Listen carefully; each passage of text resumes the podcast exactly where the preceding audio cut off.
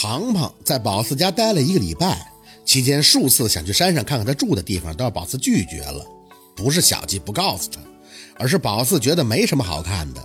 再说他俩在一起就打打闹闹，开的玩笑也百无禁忌。在家没事儿在舅姥爷的房子那里就觉得不太好。一开始庞庞很执着，宝四灵机一动就提了个交换条件，说你要告诉我你喜欢的人是谁，就考虑考虑带你上去。结果这姐们儿立刻就没电了，也不张罗上去看了。这点小秘密对宝四瞒的那不是一般的紧。走的时候，他还是泪窝子浅的红了眼眶，说上大学再放假，可能就要帮家里忙活生意了，没那么多时间再来看宝四，要经常打电话。宝四不停的点头，也不想他这么折腾，主要是都能好好的，比什么都强。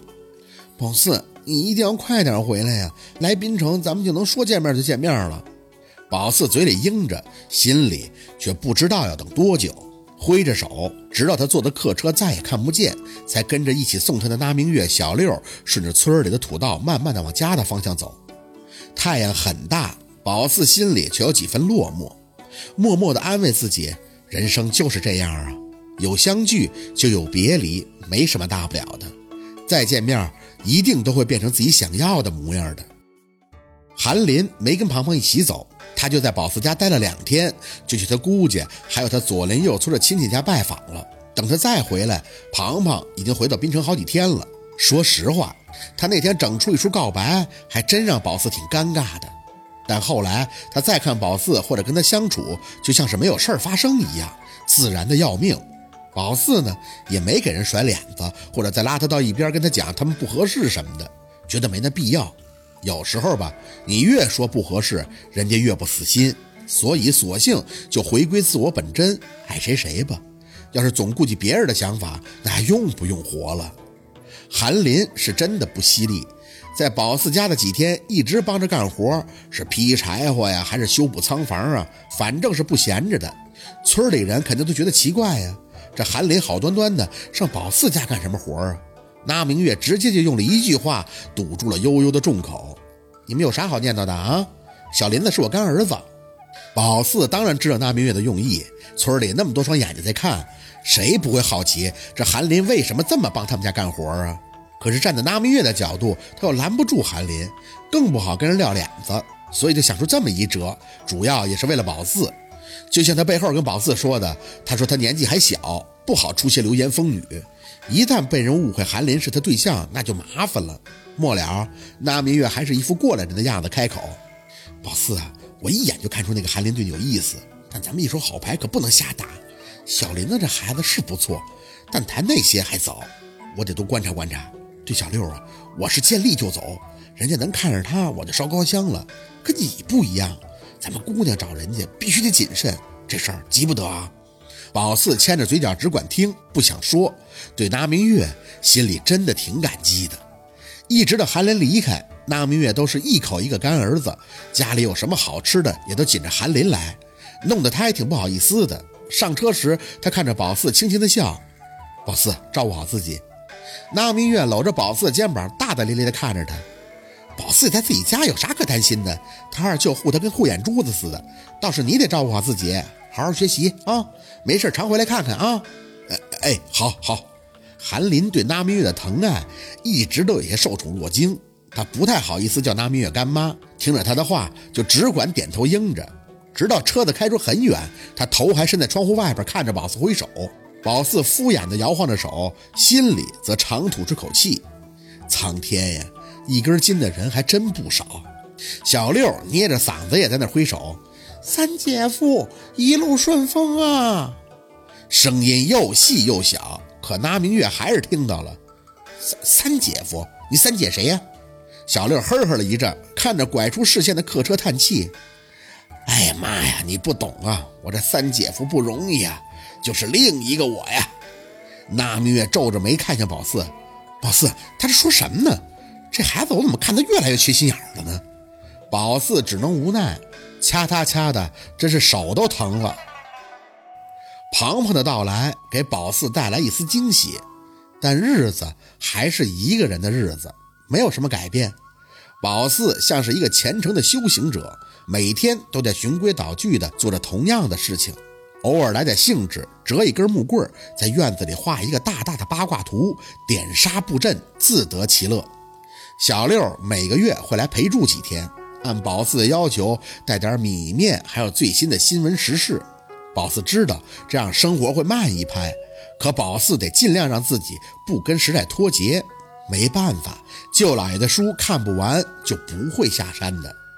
日子久了，小六等不及，就在镇上找了份工作，网管。他舔着脸说那是 IT 行业，那完全就是为了满足他玩游戏的私欲。若君儿还只是在过年时回来急匆匆的待上两天，很久不相处，再见面难免陌生。他知道宝四在山上是为了看书，开场白也逐渐变成宝四书看的怎么样了。宝四就回他差不多了，他就说你这样你姥姥一定会欣慰，不容易啊。宝四就不知道要说什么了。长时间的冷场，直到拿明月来收，年年如此，直到宝四已经麻木。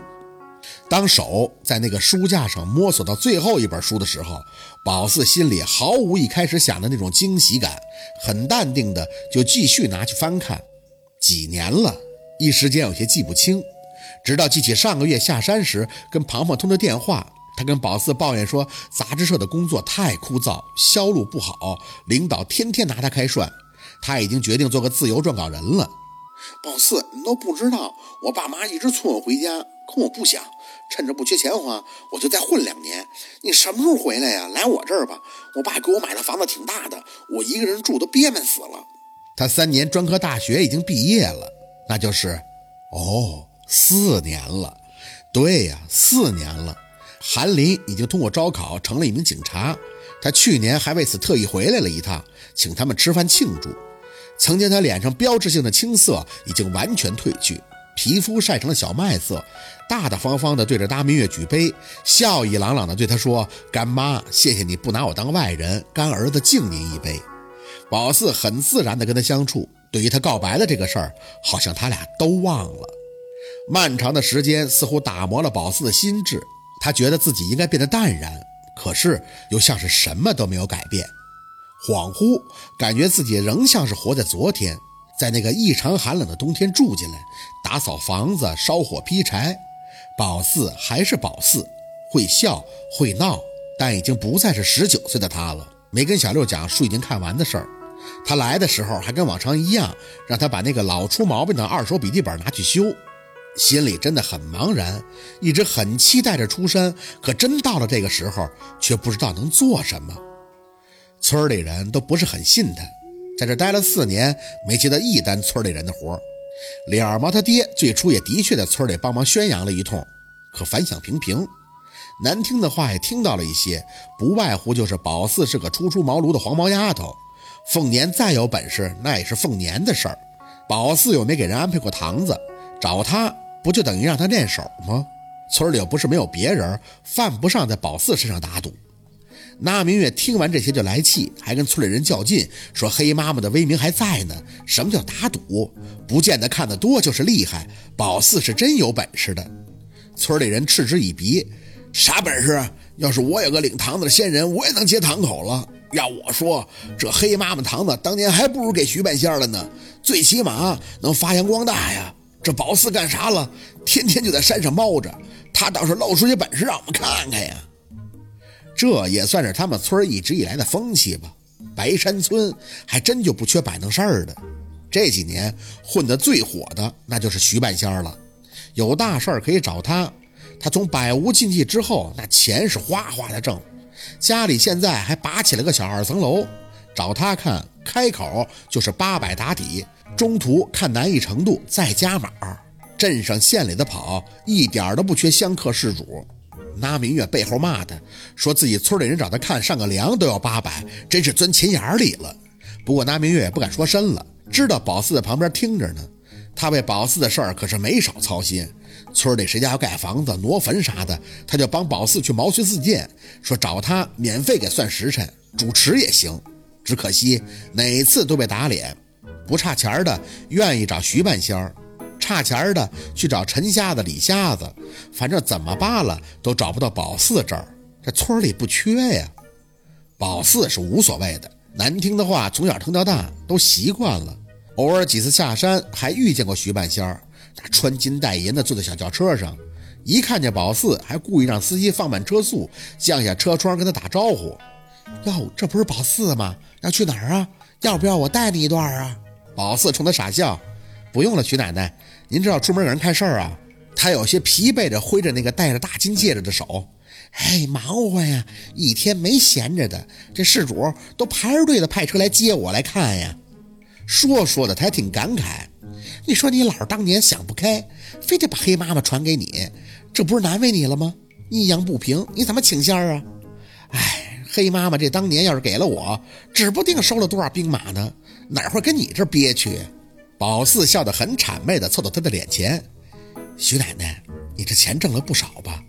一个月是不是得挣好几万呢？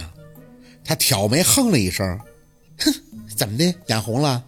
宝四嘿嘿的笑着，声音压得很低，不是我眼红，是我听说吧，要是出马弟子用老仙挣钱，生生世世那就不能为人了。后边的话，宝四特意吐着气吹到他的脸上说，直看着徐婆子的脸色一变，眼里顿时惊恐。恶狠狠地剜了宝四一下，说了声晦气，就升上车窗，绝尘而去了。宝四站在原地，勾脚冷笑：“哼，我晦气？